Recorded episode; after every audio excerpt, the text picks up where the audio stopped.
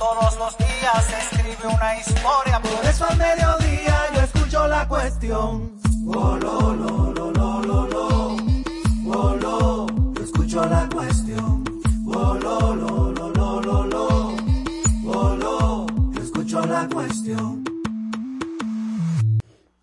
Muy buenas tardes amigos de toda la República Dominicana que nos sintonizan a través de la Super 7 107.7 FM en todo el territorio nacional, a través de internet, en sus cuentas de Facebook, Twitter, en super7.com. Muy buenas tardes, Patricia Solano. Muy buenas tardes, Diana Lora, qué bueno que están con nosotras. Eh, ya tenemos canal de YouTube, se llama La Cuestión, así que lo pueden buscar, estamos subiendo ahí los programas todos los días y es siempre un privilegio para nosotras que ustedes sintonicen. Hoy es martes 8 de febrero, hay un montón de noticias, han pasado muchísimas cosas, algunas insólitas, como una petición que hace Jean Alain Rodríguez desde la cárcel porque se siente ofendido con el nombre que le ha puesto el Ministerio Público a su caso. No le gusta que se llame Medusa, lo considera ofendido y le está pidiendo a un tribunal de amparo que no solamente le prohíba a la Procuraduría que use ese nombre, sino que le, le diga a todos los medios de comunicación que no pueden decir caso Medusa. Pero les vamos a leer exactamente lo que dice la petición de Jean Alain Rodríguez, que es primera plana ahora en, los medios de comunicación, en esa, en esa medida cautelar que él ha depositado contra la PEPCA. Eh, prepárense para lo que ustedes van a escuchar. Pero hoy tenemos, hoy tenemos varios temas. Vamos a hablar, vamos a hablar sobre las protestas que se están realizando en este momento en San Francisco de Macorís por el aumento de los combustibles, además del el tema de el, el aumento de impuestos para los médicos y la reacción del Colegio Médico Dominicano con esta situación. Así es, y como el presidente de la República invitó ayer a directores de medios y líderes de opinión en una, un encuentro en el que incluso anunció que va a someter una modificación a la ley de hidrocarburos. Eh, hemos invitado a Uchi Lora, que es parte de este programa, para que esté con nosotras eh, hoy y nos cuente. Él estaba ahí. Vamos a hablar de eso porque los invitados que nosotros teníamos ayer, bueno, uno de ellos, Apolinar Veloz, habló de esa eventual modificación eh, de la ley de hidrocarburos y dijo no sé cómo la va a hacer Abinader cuando tiene dentro de su propio gobierno gente interesada, gente que tiene intereses en el negocio de, los hidrocarburos y que no va a decidir cosas en favor del pueblo. Lo dijo así, lo pueden ver en el canal de YouTube de La Cuestión porque ya está arriba. Eh, así que hay mucho que hablar en ese sentido. Mira, Entonces, hay noticias que vienen, Patricia, hoy desde el Vaticano las impactantes declaraciones de, de Ratzinger, el ex papa, el papa emérito. El papa emérito, pero para que la gente me entienda bien, el ex papa, pero que todavía está vivo, por eso es papa emérito, y su respuesta ante las acusaciones y las revelaciones de una investigación en la arquidiócesis de Múnich durante la época, el tiempo que él fue la cabeza de esa arquidiócesis y les adelantamos que el Papa Emérito está pidiendo perdón. Señores, vámonos a las noticias. La información, todos los días se escribe una historia, por eso al mediodía yo escucho la cuestión.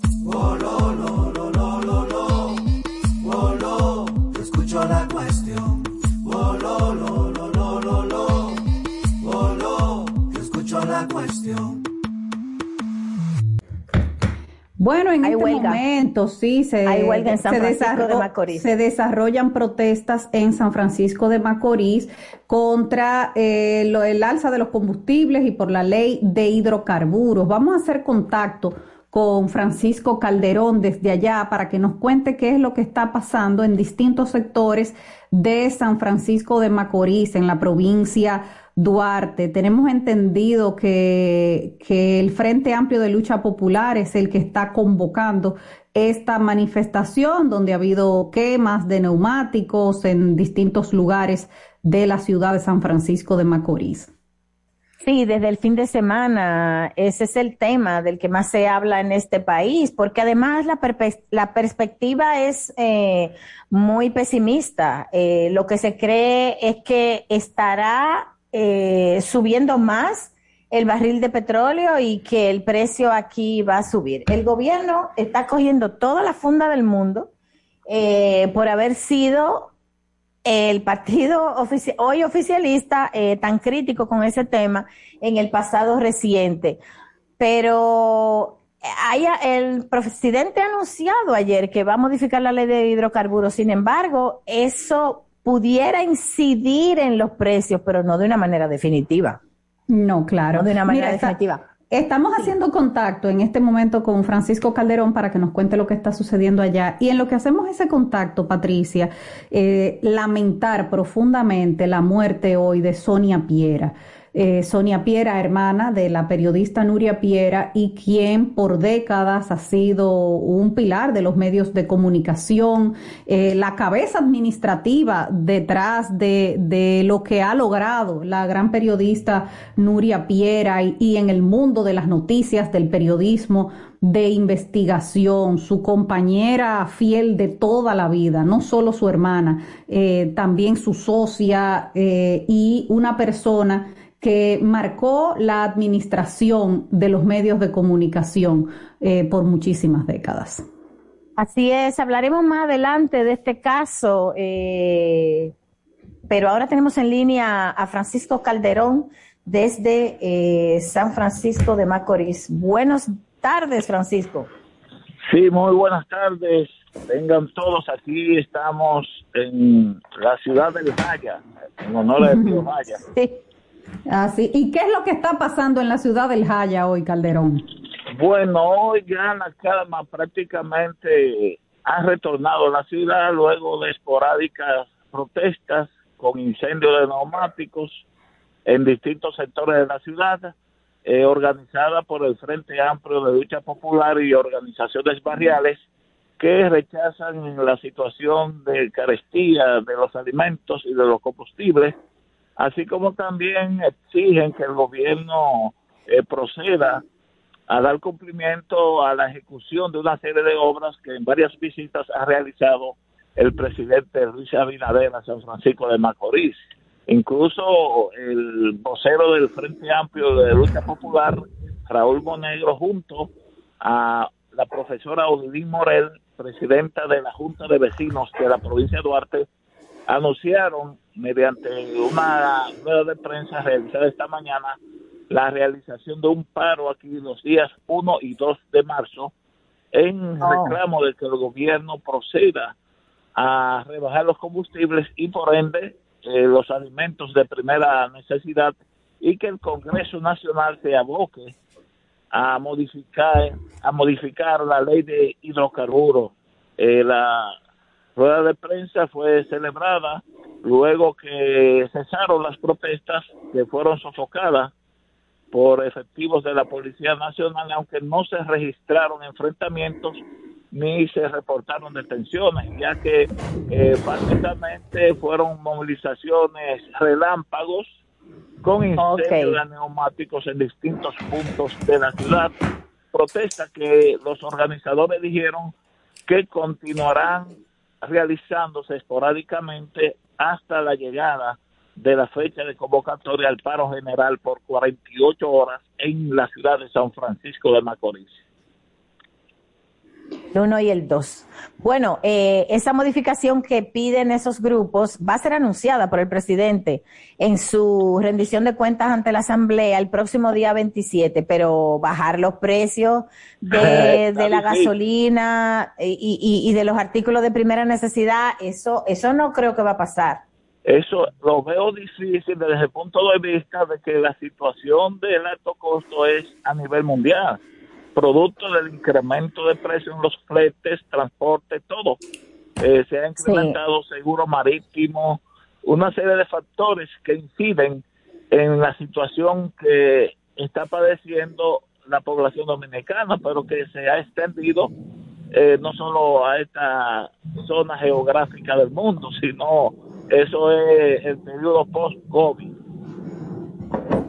Sí, bueno, y hay una parte del precio que tiene que ver con los impuestos, pero entonces ahí hay que cambiarlo por ley. O sea, que de una vez, de una vez, ni que el presidente quiera. Eh, esperamos que, que esos grupos eh, se manifiesten, tienen su derecho, pero que eh, todo transcurra como hasta ahora, porque por lo que tú reportas, eh, si no ha habido detenciones ni enfrentamientos con la policía, pues se han hecho sentir, pero no ha habido nada que lamentar. Bueno, esa es la situación. Hasta ahora los aguaceros que han estado cayendo sobre San Francisco de Macorís entendemos que han contribuido a disminuir las protestas y a sofocar las gomas que están quemadas. Exactamente, porque si hubo quema de neumáticos, sí, exactamente. las lluvias ahí ayudaron a que no se caldearan los ánimos. Bueno, muchísimas gracias Calderón por este reporte desde San Francisco. A disposición. Muchísimas gracias, sabemos que sí. Era Francisco Calderón desde San Francisco de Macorís. Por otro lado, Patricia, eh, Wilson Camacho dio declaraciones en el día de ayer al finalizar la reunión, antes de que se pospusiera el inicio del conocimiento de esa audiencia preliminar para el 5 de abril. Eh, ayer decíamos que los defensores de los imputados habían estado solicitando más tiempo al tribunal por lo voluminoso que es el expediente, que aunque lo habían recibido a mediados de enero, no habían tenido tiempo todavía de, reunir todos los elementos de prueba y demás. El caso es que el Ministerio Público no se opuso y el juez los complació, pero vamos a escuchar lo que dijo Wilson Camacho a la salida de esa audiencia. En el día de hoy, defensa ha hecho al tribunal algunos, algunas solicitudes, algunos pedimentos, sobre todo tendente a tener la oportunidad la viabilidad de acceder y analizar las pruebas aportadas por el Ministerio Público. El Ministerio Público no se ha opuesto por entender que este, estos han sido pedimentos de derecho y además porque es evidente que el Ministerio Público ha depositado un huracán de pruebas en este proceso, de hecho un huracán categoría 5, y es, es proporcional en consecuencia que la defensa tenga la oportunidad de revisar este torrente de pruebas que ha depositado el Ministerio Público. Solo en documentación de las evidencias el Ministerio Público entregó al tribunal un dispositivo con 194 gigas de información. Imagínense ustedes una cantidad inmensa de documentación que ha aportado el Ministerio Público, demostrando una vez más que nosotros, cuando vamos a los tribunales, vamos con todas y cada una de nuestras líneas de investigación blindadas. Y en este caso, igualmente está blindado por la cantidad de información que ha aportado el Ministerio Público y eso se verá en el transcurso del conocimiento de esta audiencia. Bueno, y parece que ciertamente, si no blindada, por lo menos son fuertes porque la defensa ha pedido más tiempo. Observa, Diana, que una de las estrategias de comunicación, de críticas al Ministerio Público por el caso Antipulpo que habían sido echadas a rodar eran eh, criticar al Ministerio Público porque había pedido más tiempo y había declarado el caso complejo, pidió más tiempo para armar su, a su acusación. Y tú oías y veías en redes eh, esa presión de qué es lo que le pasa al Ministerio Público, por qué no termina de presentar la acusación, como una forma, tú sabes, de decir que no saben lo que están haciendo o que no tienen nada. Bueno, pues ahora, una vez presentadas esas pruebas, es la defensa la que pide más tiempo para poder defenderse, a lo cual el Ministerio Público no se negó.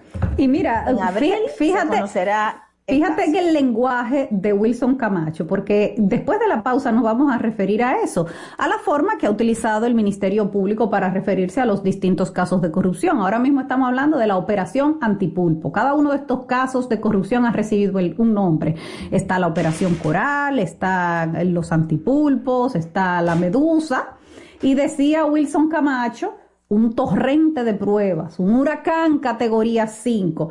Sí, todos esos términos se utilizan en derecho para dar énfasis a lo que se está diciendo, para darle más fuerza a lo que se está diciendo.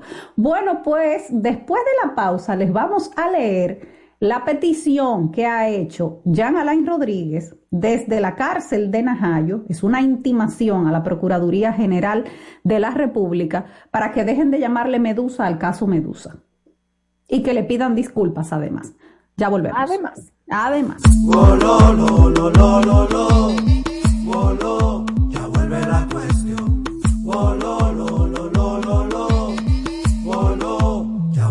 cuestión.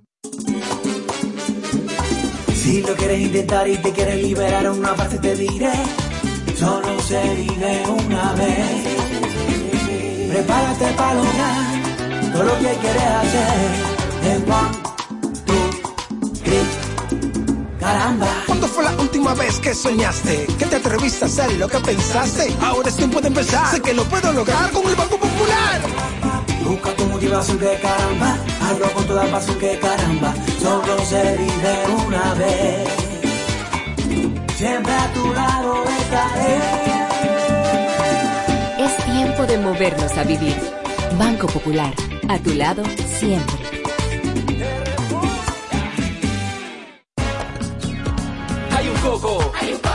Hay un coco en Villa Altagracia encima de la mata que antes era alta y ahora bajita. Hay un coco en Villa Altagracia encima de la mata que antes era alta y ahora bajita. Agua de coco.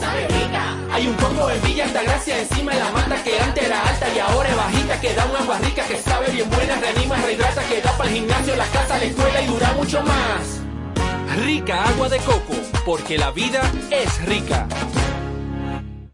Diez años duré en lo mismo. Y eso, que mi mamá y mi vecina me lo decían, no vale la pena.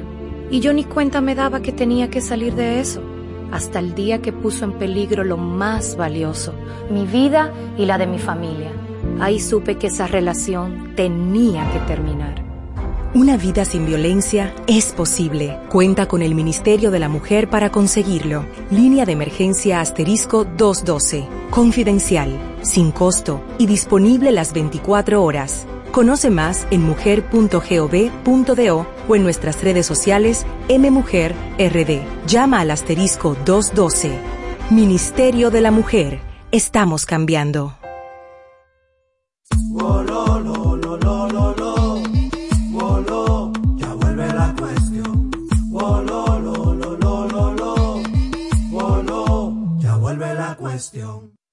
Bueno, señores, Jean Alain Rodríguez le pide una disculpa pública a la Procuraduría General de la República y que retire el nombre de Operación Medusa de todos los medios.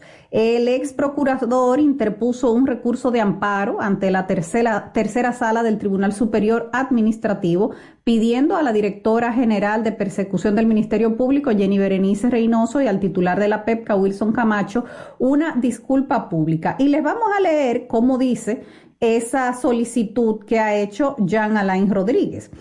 Le pide al tribunal ordenar a la PEPCA y a la Procuraduría General de la República restablecer en sus derechos al accionante Jean Alain Rodríguez Sánchez, procediendo formalmente con una disculpa y rectificación pública y expresa ante sus faltas cometidas en sus actuaciones internas y externas. Asimismo, retirar toda noticia colocada en medios digitales propios y procurar el retiro de los mismos en todo medio de comunicación escrito o digital de terceros, de manera que toda búsqueda digital de la palabra medusa no conduzca a una relación con el nombre del, imperan, del impetrante. Oigan, ¿en qué, ¿de qué él se está ocupando? ¿Qué es lo que le preocupa? Es decir, no de las acusaciones, de las pruebas, sino es lo que se diga. Esto es insólito, lo que se diga y que no se le llame así. Eh, va a ser interesante lo que dice, lo que diga el Tribunal de Amparo sobre este caso. Espérate porque sigue, dice. Por tanto, y en igual sentido, abstenerse en el futuro de utilizar tales expresiones vejatorias u otras que resulten desproporcionales e innecesarias para referirse a este imputado por vulnerar los derechos citados previamente. Cuarto, imponer a la PEPCA y a la, PG, y a la Procuraduría General de la República a pagar un astrente por la suma de 50 mil pesos por cada día de retraso en la ejecución de la sentencia a intervenir. Además, la magistrada Jenny Berenice Reynoso le pidió al tribunal desestimar este recurso. Ella dice que todo pedimento eh, tiene que ser conocido por el juez del primer juzgado de instrucción y está menciona algunos aspectos del caso que demuestran que ellos están concentrados en eh, la, digamos, la acusación, las pruebas, el sometimiento, las eh, figuras jurídicas que según estos eh, representantes del Ministerio Público, esta persona violó, pero él está en otra cosa. Él está en que no se diga, no se le ponga ese nombre al caso, que le pidan excusas, que lo quiten de los medios. Eh, eso va a dar mucho trabajo. Pon tú que el tribunal diga, sí, es verdad, pídanle excusa a ese hombre. Se cosa, que, cosa que dudo mucho que suceda, porque la Procuraduría le puede poner a cada operación el nombre que le dé la gana. Bueno, pero vamos a fantasear. Y nosotros los periodistas le vamos a seguir diciendo Operación Medusa, porque además la parte de la petición es que retiren de todos los medios eso. Y nos saldrán a coger presa. Su, yo, yo, ajá, tú, tú, tú. ¿Dónde es que tú vives? bueno, no sé si aquí a Toronto podrán llegar a buscarme. O sea, ¿qué te digo? ¿Qué te digo? Esto es una cosa curiosa. Bueno, eh, vamos a hacer una pausa, Diana, para conectar con Uchilora. Uchilora estuvo ayer eh, en el Palacio Nacional en esa reunión con directores de medios de comunicación, líderes de opinión, donde había un buen grupo de periodistas.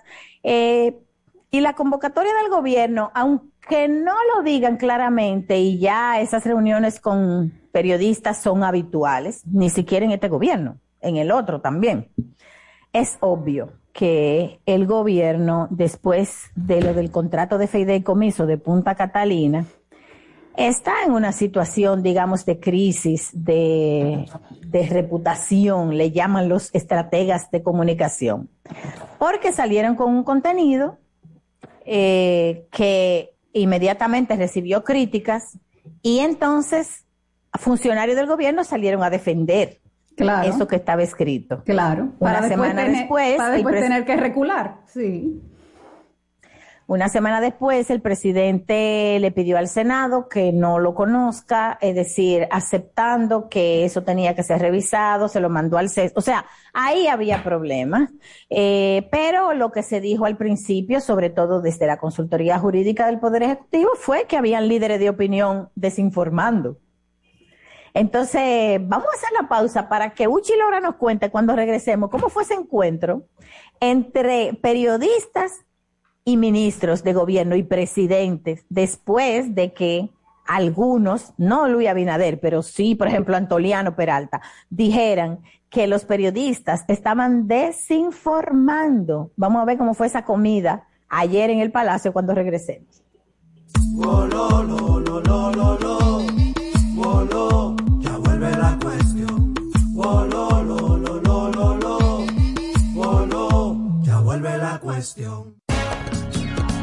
Hay un coco. Hay un coco. Hay un coco en Villa Altagracia encima de la mata que antes era alta y ahora bajita. Hay un coco en Villa Altagracia encima de la mata que antes era alta y ahora bajita. Agua de coco. Sabe rica. Hay un coco en Villa Altagracia encima de la mata que antes era alta y ahora es bajita. Que da un agua rica que sabe bien buena, reanima, rehidrata, que da para el gimnasio, la casa, la escuela y dura mucho más. Rica agua de coco, porque la vida es rica.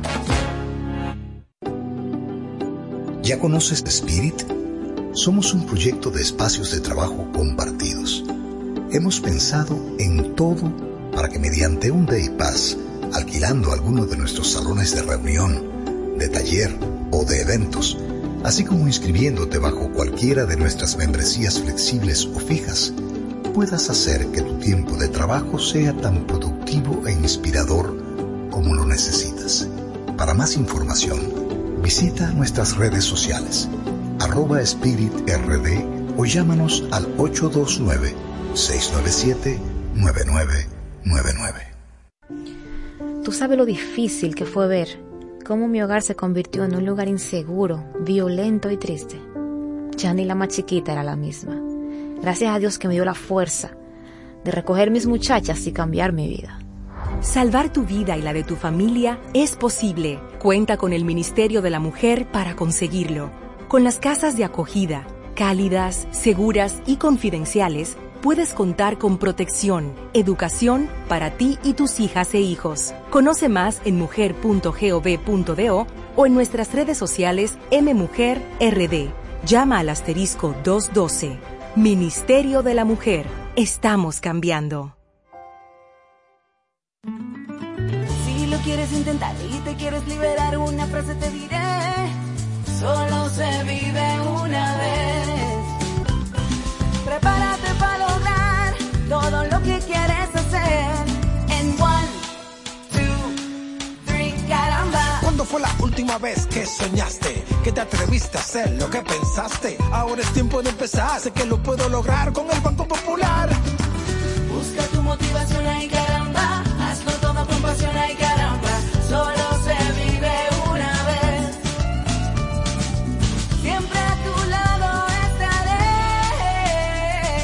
tiempo de movernos a vivir. Banco Popular, a tu lado siempre.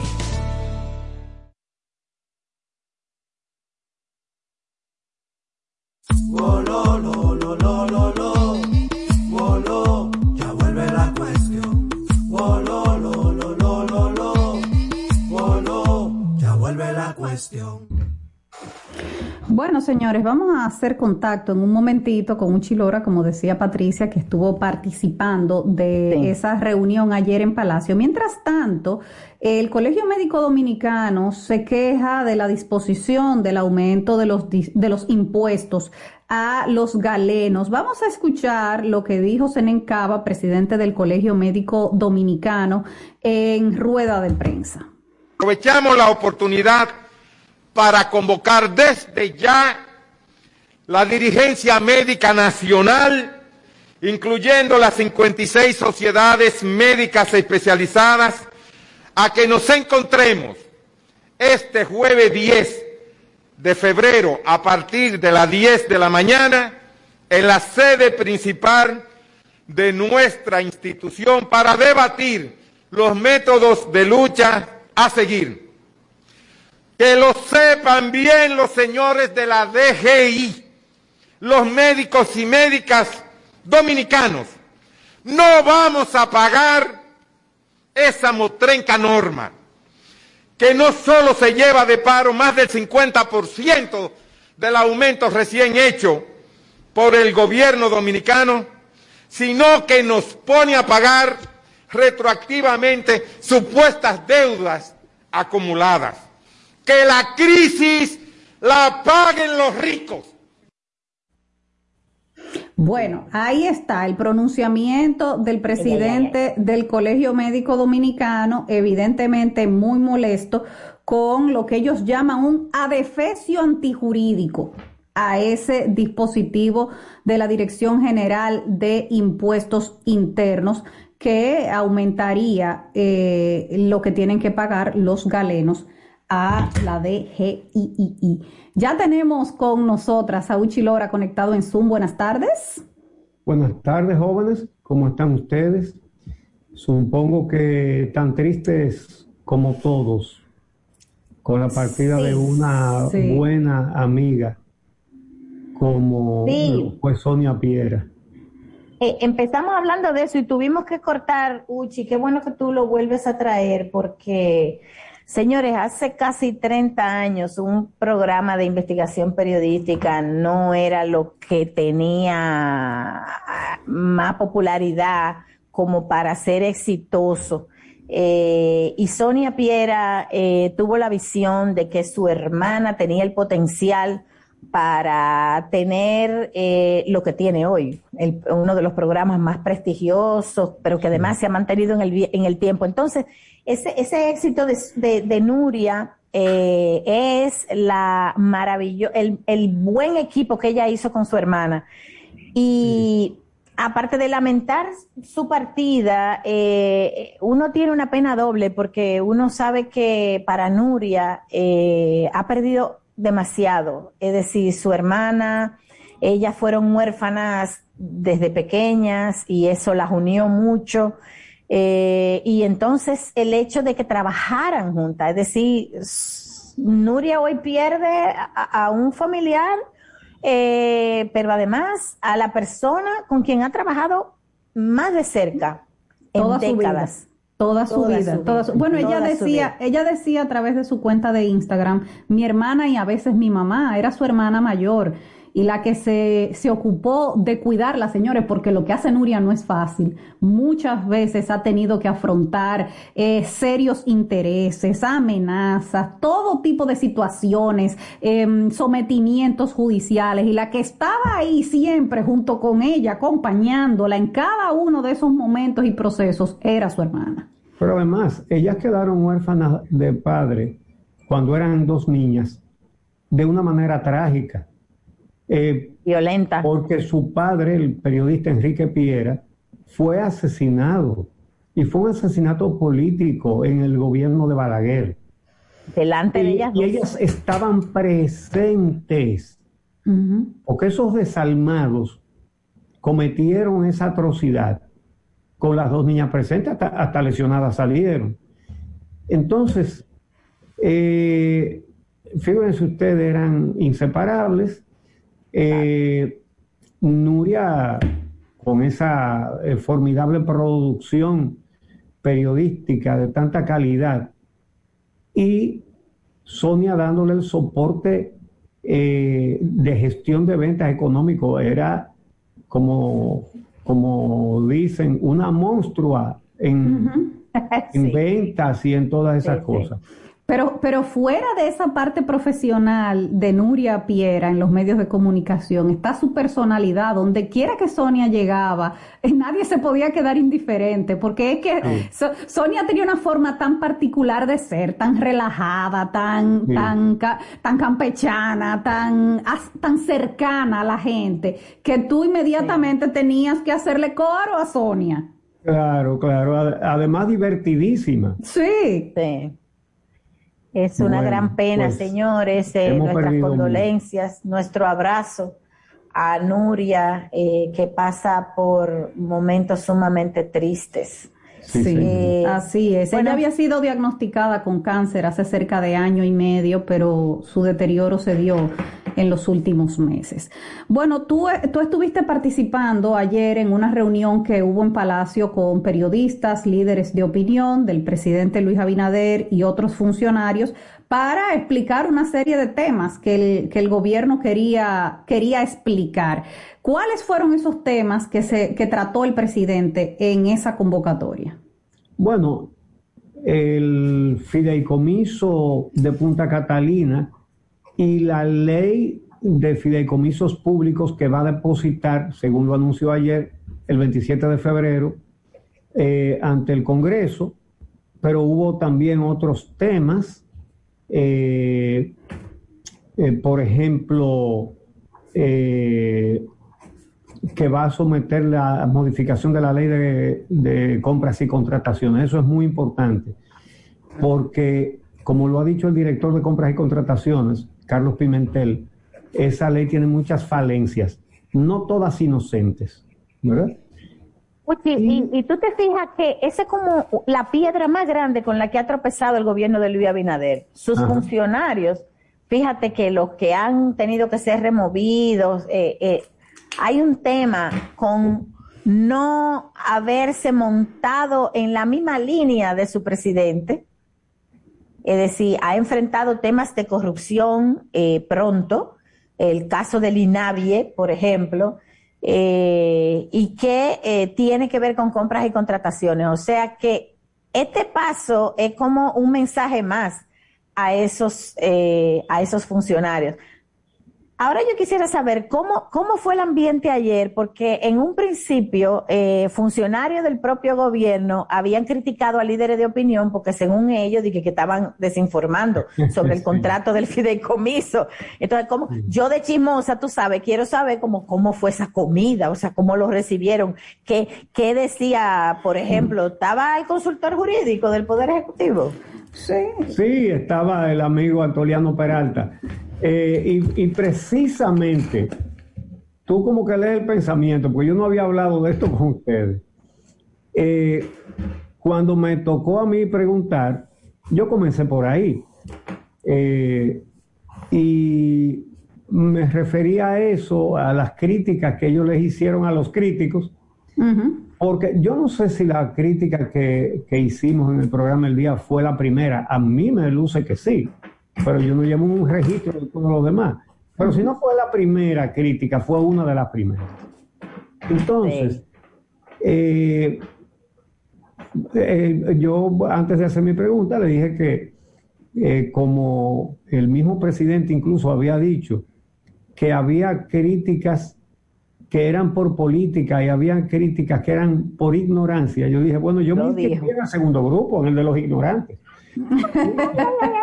y se rieron mucho todos los que estaban ahí, ¿verdad? Eh, incluyendo a- a- al amigo Antoliano Peralta. Bueno, pero, al- pero, de- pero tuvieron que retirarlo, ¿eh? Y Eh, tuvieron que sí, retirarlo justamente porque tiene problemas, los mismos Sí. problemas que se estuvieron señalando en los medios de comunicación. Pero me encanta que tú fueras y lo dijeras ya. Dije, Ah, claro, que- entonces, ajá, y yo me iba a quedar callado. ¿Verdad? Entre los dos grupos, de que lo que son por política y lo que son por ignorancia, yo estoy en los ignorantes. Exactamente. Ajá, Pero- risas, todo. Pero le hice saber, le hice saber, obviamente, que los que ignorábamos, y de verdad que, ¿quién sabe aquí de fideicomiso? Son cuatro especialistas que hay en eso. Claro. Pero, pero Digo, pero, pero también cayeron en el error de pensar que ellos eran los únicos, ¿eh? Que sabían de eso. Sí, pero, Sí. pero entonces eh, le, le hice la crítica y eh, diciéndoles que un tema de esa complejidad fueron ellos quienes debieron eh, explicarlo a priori. Debieron explicarlo antes. Claro, y- Claro. Y, y Dígame, hace- cuando- y hacer vistas públicas eso, y todo, claro. El, dire- el director de comunicación del gobierno, Maro Figueroa, asintió con la cabeza cuando ese Sí. como entiendo que sí, que ellos debieron haber hecho eso. Eh, mira, sobre ese tema, eh, uno tiene la, la impresión de que eh, va a dar trabajo que eso se apruebe ya. Pero de Sí. todas maneras, ellos lo van a poner ahí, quién sabe, si ne- haciendo negociaciones o lo que fuera. Ahora, eh, ellos dieron, algunos de los funcionarios que estaban ahí, eh, dijeron que eso es común y corriente en los países vecinos nuestros. Y dieron un detalle de la cantidad de fideicomisos públicos que hay. Por ejemplo, dijeron, y, y lo voy a decir en orden descendente de números, dicen ellos que en Ecuador hay 873 fideicomisos públicos, que en México hay 589, que en Colombia 258, en Bueno, Panamá pero- 103, en Guatemala 77, en Honduras 63. Pero las, pero las críticas principales que se le hicieron al gobierno no fue por usar la figura del fideicomiso, es por lo que dice el contrato. Es por lo que dice ese contrato. Que la, que la discusión se quedara ahí. Sí. No, ellos Sí. le respondieron a lo que ellos querían, pero no era eso lo que se estaba Sí, diciendo. exactamente. Eh, bueno, eh, él dice que ya eso queda para consensuarse en, en el CES, en el, eh, ¿cómo se llama? Consejo Económico y Consejo Social. Económico pero él había, pero él había dicho en ese discurso del otro día que iban a someter la ley de fideicomiso público. Se Lo refirió, a- se refirió a eso. Lo reiteró ayer, dijo que se va a someter, el, que él va a someter el 27 de febrero la ley de fideicomisos públicos. Acá, eh, Uchi. ante el Congreso. Eh, él enfatizó una cosa en su defensa, en la defensa de ese proyecto de, de Punta Catalina. Él dijo que no tenía sentido sospechar que se iba, a- que se iba a utilizar esa figura para privatizar bienes públicos, porque la Constitución, de una manera muy clara y muy taxativa, dispone que cualquier venta de cualquier patrimonio público tiene que ser aprobada por el Congreso. Ay, Lo- hombre, pero es que eso Bueno, está pero, claro. ajá. bueno, pero también toda, toda deuda pero es que pública eso- también debe ser aprobada por el Congreso. Y una de las críticas era que el contrato le iba a quitar esa facultad al Congreso. Claro. Entonces, ento- entonces, bueno, vamos a, vamos a respetar la facultad del Congreso en todo. Pero no, no, eso no lo veo así. Eh, una de las críticas que yo hice fue precisamente que, de- que decía el contrato que ellos podían en- endeudarse hasta el valor del patrimonio que tenían. Eh, pero ellos dijeron que no era así, que eso no era lo que decía, en fin. El caso es que yo creo que eso está echado para atrás, ¿verdad? Eh, y si No, va a haber sí. una ley de, de, de fideicomiso público, tendrá que ser una que mm, no deje ningún tipo de espacio ni resquicio a que un bien público pueda terminar en manos privadas. Eso que lo que parece es que están clara. sacando una, una obra carísima que además produce electricidad. Su administración le están sacando de los controles naturales que tiene el Estado. Al pasarlo a un fideicomiso, se sale ya de esos controles de compra y contrataciones. Por ejemplo, hay gente ahí que lo administra que al no ser funcionario no tiene que presentar declaración de bienes. Es decir, una serie de cosas Sí. que son cuestionables. Entonces, ahora yo te voy a hacer una pregunta, tú que estabas en la comida ayer, porque ya sabemos cómo se pusieron los funcionarios cuando empezaron las críticas. Llegaron a decir hasta que eso era política, era politiquero, que era politiquero y que era por ignorancia. Ok, pero ¿y el presidente? Él, él se siente bravo cuando ve toda esa crítica, o sea, cómo él lo maneja, porque vimos un boche que él dio, eh, no sé si ustedes se acuerdan, estando en España, en Sí. Fitur, que fue la primera vez que él se refirió, él tronó. ¿Cómo Sí, se veía ayer? que hasta ¿Cómo dijo que no era un contrato. Estaba No, en más un tono amiguito. muy- en un tono muy diferente y sí, parte del, del- de el mal manejo que tuvo el gobierno de ese tema es que reaccionaron molestos, eh, lo cual es mu- muy contraproducente porque al ciudadano le da la impresión de que son intolerantes con las críticas. Entonces, eso no lo puede hacer un gobierno. Sí. No, y no, no, no pueden caer en, en el mismo error del PLD. Eso es ca- sería caer en el mismísimo error. Si la gente pregunta, el gobierno tiene la obligación de explicar y de explicar en buen tono. Ahora, hay otro tema. Claro, Yo creo, mira, que yo creo no, que él, no la prensa, no. Todo ciudadano tiene el derecho de preguntar. bueno, yo pienso que en ese momento de ese exa- aquel exabrupto fue porque él le estaba como respondiendo a Leonel Fernández y yo lo entiendo y yo lo entiendo. Pero no todos somos Leonel Fernández. Esta sociedad No, está llena de gente diferente y la mayoría somos ciudadanos y ciudadanas que somos dueños y dueñas de ese Bueno, bien. Otro, otro de sus argumentos fue que dice el que en lugar o lejos de, de eh, tener en mente eh, pasar al sector privado bienes públicos, que lo que él hizo fue recuperar eh, dos de ellos al comprar las acciones de Venezuela en la refinería dominicana de petróleo y con el y al comprar el- la concesión de la carretera de Samaná.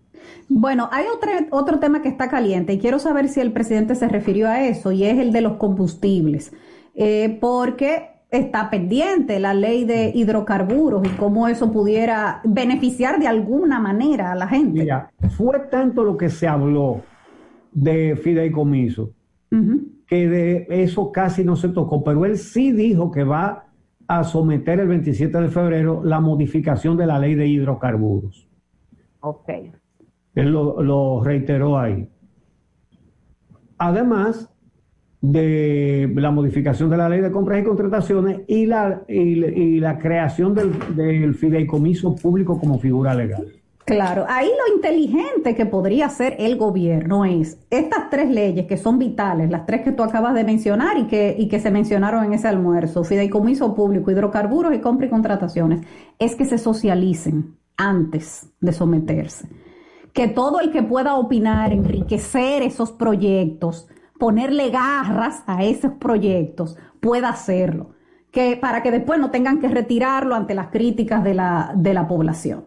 Otra cosa que dijo ahí fue que como la oposición aprobó absolutamente eh, el contrato de fideicomiso y después de que escuchó las críticas de la prensa y de la sociedad civil, entonces se dijo, Sí, eso, Él- lo hemos, eso lo hemos reseñado todos también, porque es verdad que se montaron en la ola. eso, pero él contó un dato adicional, que eh, eh, cuando el proyecto llegó a la Cámara de Diputados, el presidente de la Cámara, Alfredo Pacheco, conversó con el vocero de los diputados del PLD, Gustavo Sánchez, eh, y que Gustavo Sánchez, en presencia de Pacheco, llamó por teléfono a Temístocles Montaz para hacerle una consulta sobre el tema. Recordemos que Temístocles Montaz fue durante mucho tiempo el Eléctrico. ministro de Economía, Planificación y Desarrollo. Sí.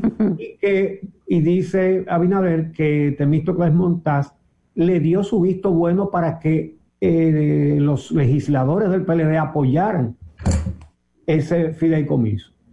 Pero bueno, ya nosotros lo sabíamos, no eso no se sabía, lo de que un dirigente de la, de la importancia de Temístocles Montaz, además el que más sabe de ese tema en ese partido, ¿verdad? Había eléctrico. dicho que sí, que lo apoyaran. Eh, pero ya sabíamos, porque eh, se conoció el texto de los debates que hubo para aprobarlo. Recordemos, ese contrato fue aprobado sin un solo voto en contra. Sí, claro. Ningún voto en Es contra. Y, de- y después se dieron golpe en el pecho. Y lo, y lo aprobaron lo del PRM, lo del PLD, los de el- la Fuerza del Pueblo, los de Alianza País, los del Partido Reformista, los del PRD. Increíble. Después de que comenzaron las críticas, primero de la prensa y luego de la sociedad civil, parece que dijeron, oye, me tan buena oportunidad para caerle arriba y la dejamos pasar. Lo- Vamos lo a que- ahora. eh, Pero lo- ya se habían quedado a pie. Lo que prueba que es, es la gente de a pie, no los partidos políticos, lo que tenemos que estar con el ojo puesto sobre todo lo que se haga en sí. República Dominicana, porque Y- si, y- conta- si contamos con la oposición. No, y que y lo otro que prueba es que en el Congreso no hay mucho juicio. Vamos a una pausa, señores, cuando regresemos, la conclusión eh, y cómo se ve este 27 de febrero para el gobierno luego de ese encuentro con la prensa que nos está relatando Uchi. Regresamos. Wolo,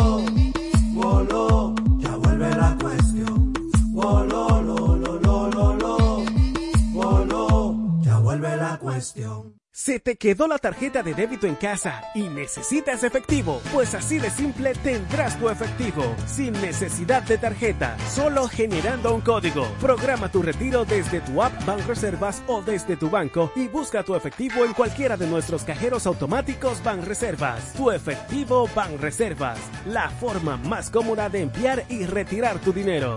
Banreservas, el banco de todos los dominicanos. Conocemos a quien nos amenaza, nos insulta, nos golpea, nos hiere. Tenemos que hacer algo. Prevenir y erradicar la violencia contra las mujeres es responsabilidad de toda la sociedad. Si sabes de una mujer que está en riesgo o que es víctima de maltrato, no te calles, denúncialo. Una vida sin violencia es posible. Cuenta con el Ministerio de la Mujer para conseguirlo. Línea de emergencia asterisco 212. Confidencial, sin costo y disponible las 24 horas. Conoce más en mujer.gov.do o en nuestras redes sociales MMujerRD. Llama al asterisco 212. Ministerio de la Mujer. Estamos cambiando.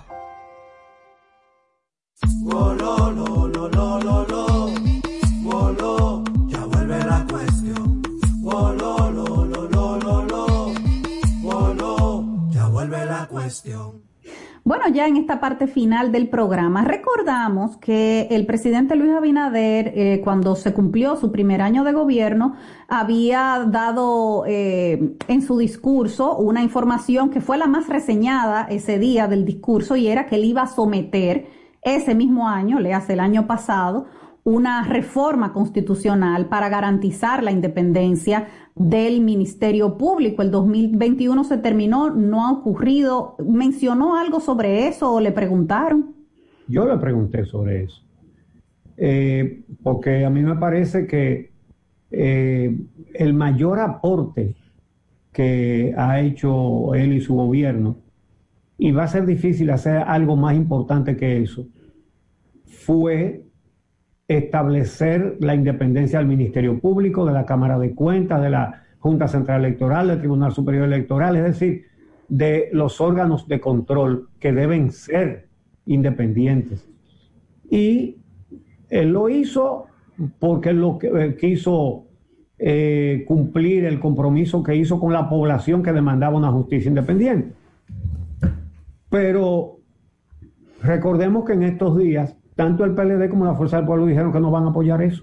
Di que Ministerio Público Independiente, que no. Ni Hipólito tampoco, Uchi, ni Hipólito, No, no. que Ajá. hoy, hoy está diciendo que él no cree en la justicia. Ah, Ni bueno. en esta tampoco.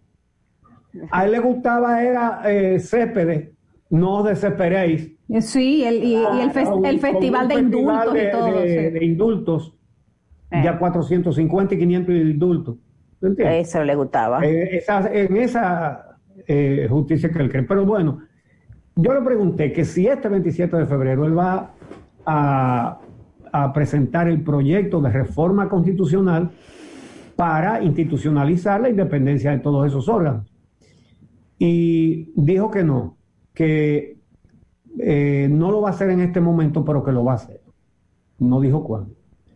Eh, eh, confiemos en que lo va a hacer, porque eso es un cambio. Si se puede usar la palabra cambio en este país es ese.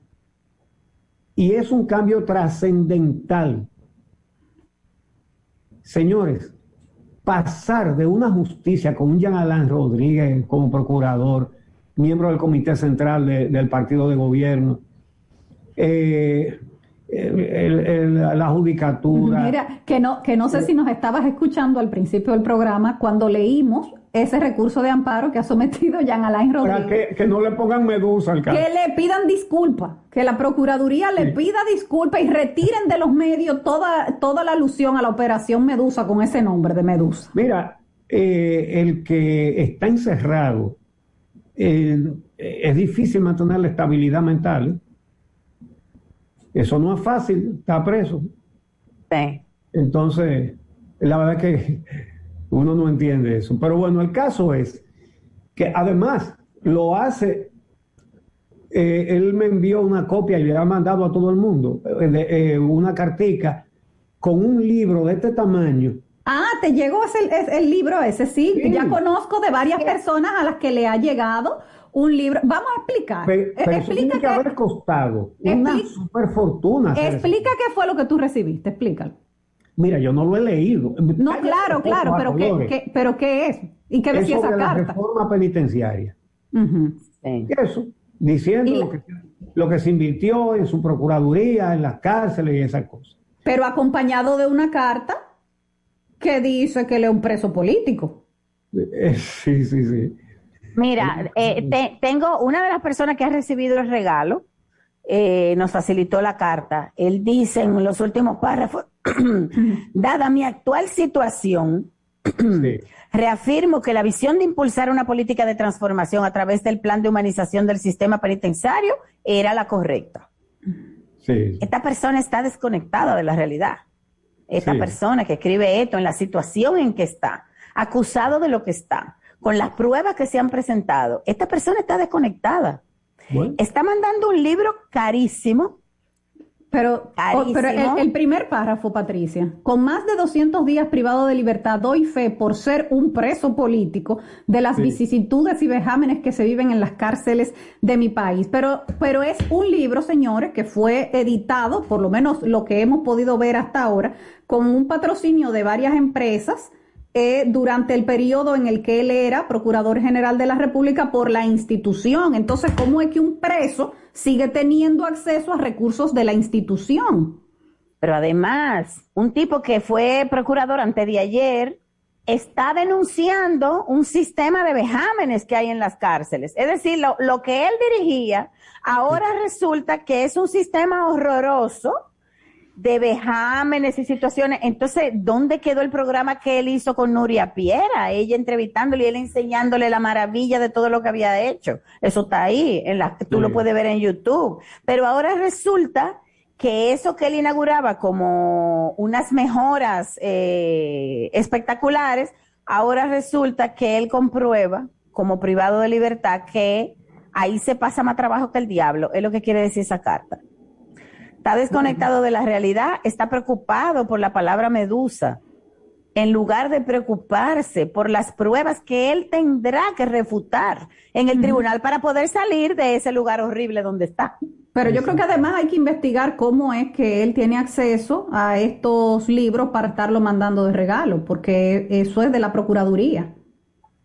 Y ya él no es Procurador General de la República. Habrá que ver además si están de acuerdo los patrocinadores que salen ahí en grande, ¿eh? varias empresas importantes de este país, si los patrocinadores están de acuerdo de que desde la cárcel de Najayo, Jean Alain Rodríguez los, esté, imputado- los esté mandando, sí, De que un re- de imputado- regalo a líderes de opinión. de que un imputado por corrupción eh, esté haciendo esa labor eh, de relaciones públicas, ¿verdad?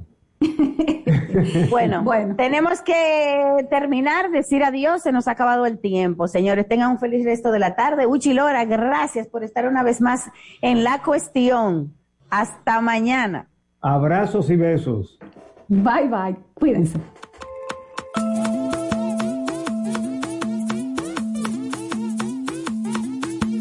Yo vivo para el mediodía que informa. Yo crezco en el mediodía.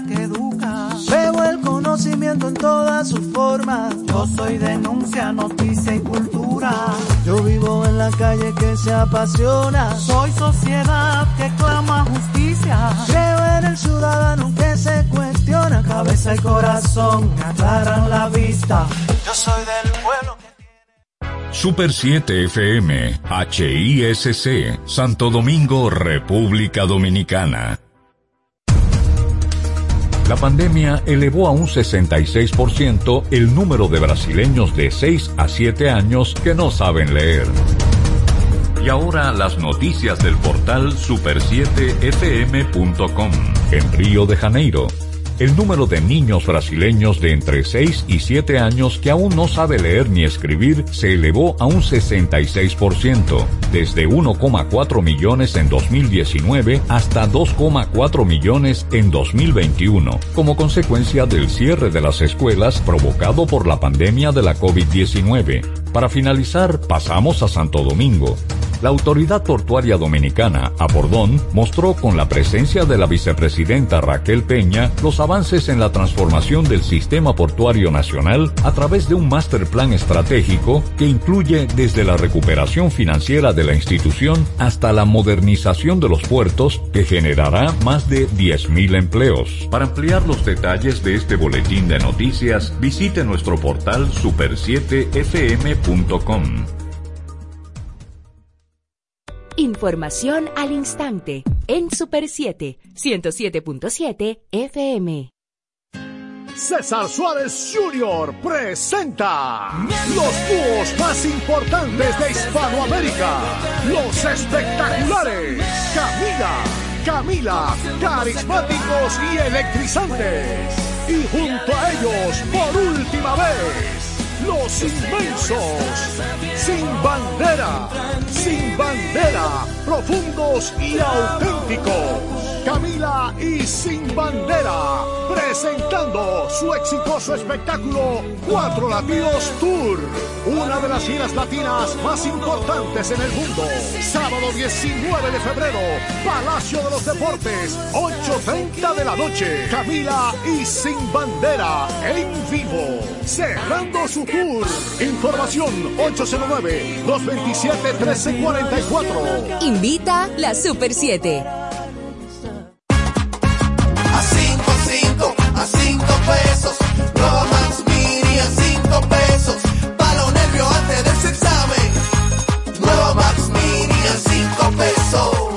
Nueva Max Mini, para esos raticos de hambre, por tan solo 5 pesos. Disponible en colmados. Max Mini, perfecta para tu bolsillo. Trabajar desde casa ya es una realidad en República Dominicana.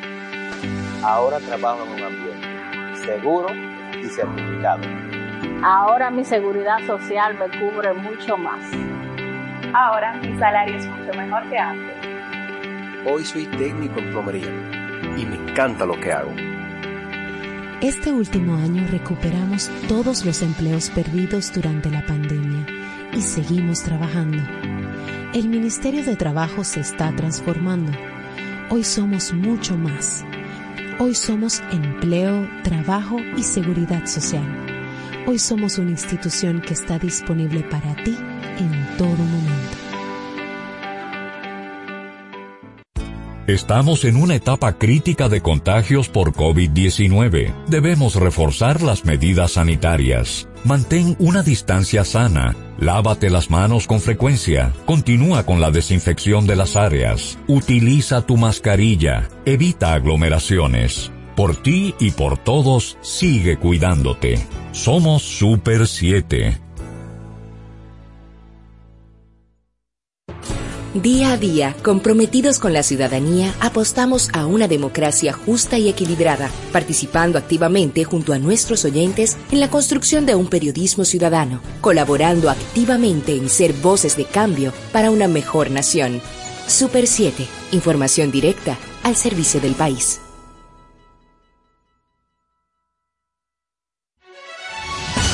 Desde ahora inicia el interactivo de la Super 7, la actualidad nacional e internacional con miradas críticas y objetivas, diversidad y estilos más atrevidos, dinámico, plural, democrático y participativo. Acompáñanos en el interactivo de la Super 7. Muy buenas tardes, bienvenidos a su toque de queda todos los días, el interactivo siempre contigo a través del único dial a nivel nacional 107.7.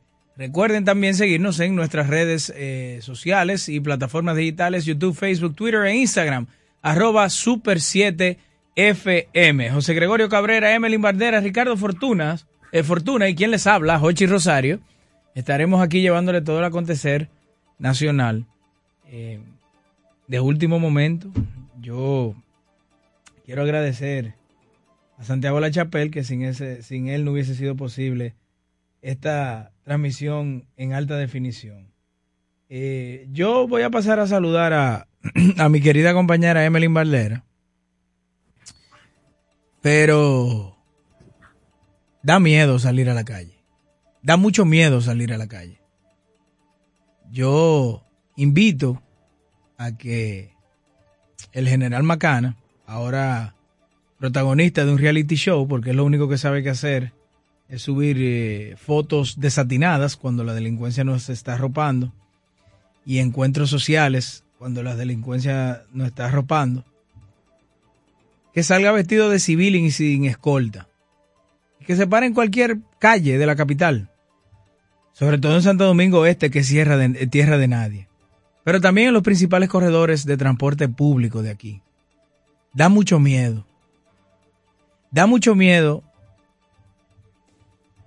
de que tú no puedas ni darte calidad de vida por temor a que te estén persiguiendo. Da mucho miedo de que tú tengas que pensarlo dos veces antes de salir con noche, de noche con tu familia o con tu pareja, con temor a que te atraque.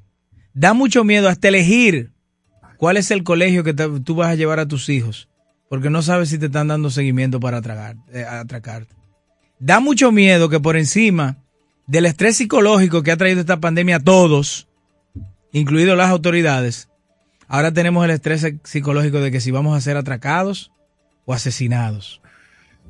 Pero lo que más miedo da es la ligereza con que la Policía Nacional está viendo todo esto. Es la ligereza como sus directores regionales se están enfocando en incautar bocinas y violentar propiedades privadas, vehículos, negocios, casas, detrás de twister y bocina. Pero lo que más miedo da es que tú hablas con el director de la policía, él dice que todo está bien, que aquí ha bajado la tasa de criminalidad, que aquí ha bajado la tasa de delincuencia, que aquí se ha aumentado la seguridad ciudadana. Señor director de la policía, deje de engañar a un pueblo pero sobre todo deje de engañar a un presidente de la República. Si usted no tiene la capacidad, ni las capacidades para afrontar, me atrevo a decir el tema prioritario de aquí. Aquí el tema de la seguridad ciudadana está por encima del tema de la salud ahora mismo. Por eso está controlado. Aquí el tema de los ítems de la canasta familiar, ustedes me dirían, ah, todo está más caro, pero nadie quiere ir a Inepre. Nadie quiere ir al Merca Santo Domingo. Y no es una cuestión de este país, es una cuestión del mundo entero. Y si arrancan la guerra que van a arrancar, se va a agravar el problema de la, de la alimentación. Lo del combustible, bueno, eso hay que revisarlo. Tal como se... Es una cuestión del mundo entero. Y si arrancan la guerra que van a arrancar, se va a agravar el problema de la, de la alimentación. Lo del combustible, bueno, eso hay que revisarlo. Y si arrancan la guerra que van a arrancar, se va a agravar el problema de la, de la alimentación. Lo del combustible, bueno, eso hay que revisar el problema de la, de la alimentación. Lo del combustible, bueno, eso hay que revisarlo. Lo del combustible, bueno, eso hay que revisar. Eso hay que revisar.